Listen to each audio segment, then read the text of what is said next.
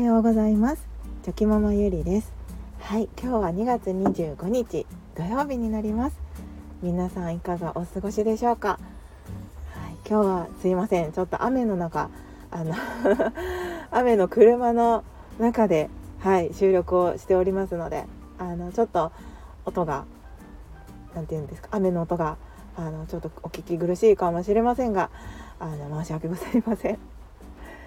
でも結構私はあのこの雨の音っていうんですかねこの自然な音は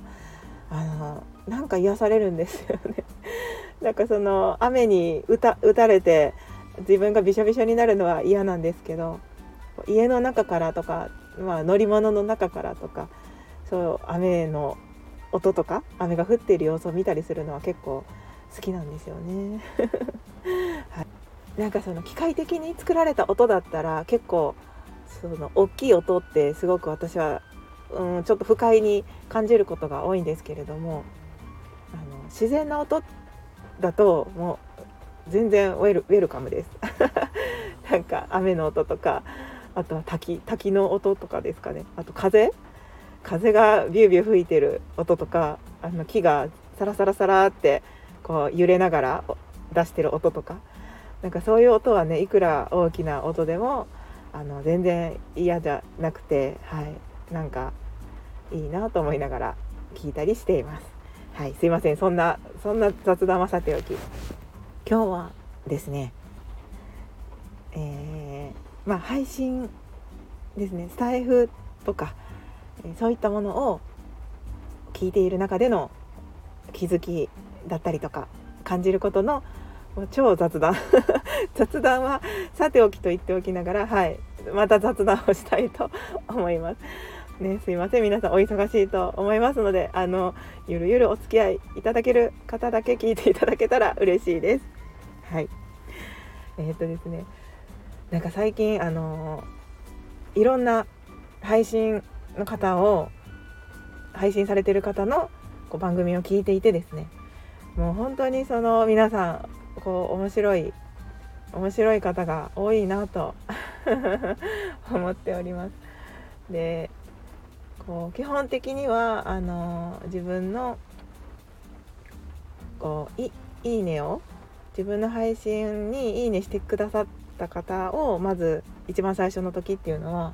初めていいねしてくださった方をあいいねしてくれた方がいらっしゃったと思って、まあ、聞きに行ったりするんですね。でそこでこうあすごいこのこの方面白い方だなって思ったりとかなんかそういうこう自分の何て言うんですかね波長というか波長が合いそうだなとか聞いててこ心地よいなって思う方をまた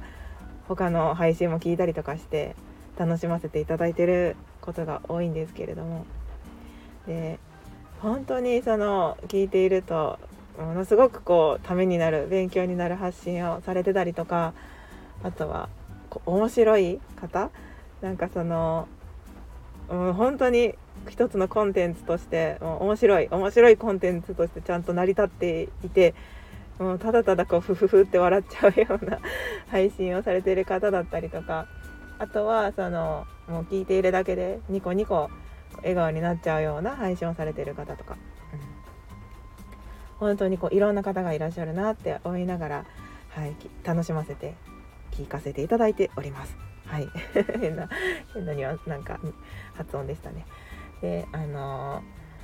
ー、そうですねなんかそういう方の配信を聞いているとこうあもう自分の配信はほんまに しょうもないもういつもしょうもないことしか言ってないなって思いながら、まあ、配信していますしそのまとめ方とか、うん、言葉のチョイスとかあもう全然こう下手くそだなって思うんですけれどもで自分はその関西人なのでちょっとでもこうくすって笑ってもらえたら嬉しかったりとか、まあ、そういう気持ちやっぱどこかにあるんですね。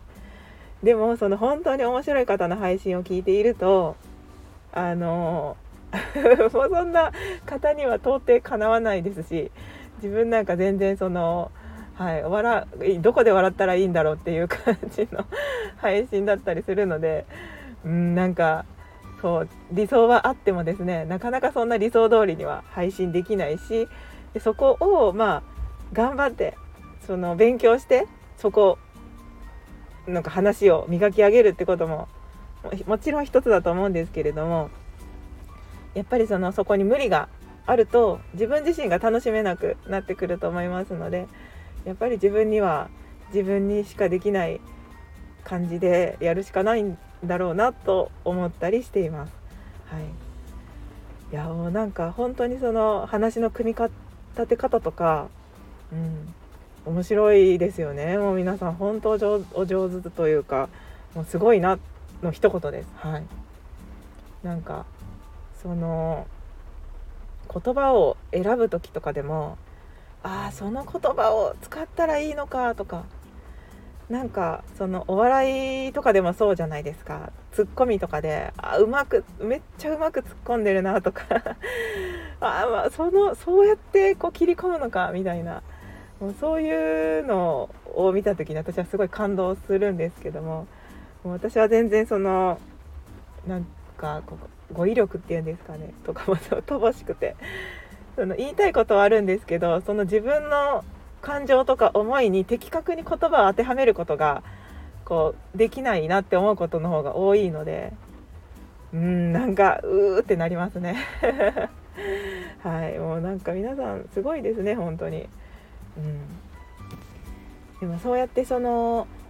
こうやっぱり時間は限られてますのでいろんな方の配信をもちろん聞きたいんですけれどもまあやっぱりねこう一日の中でそういうふうに聞ける時間配信を聞ける時間っていうのもやっぱり限られていますので、まあ、その中で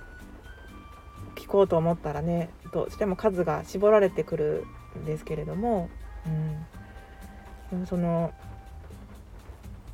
こうなかなか自分からこういろんな方の配信を聞きに行くっていうことはできなくてですね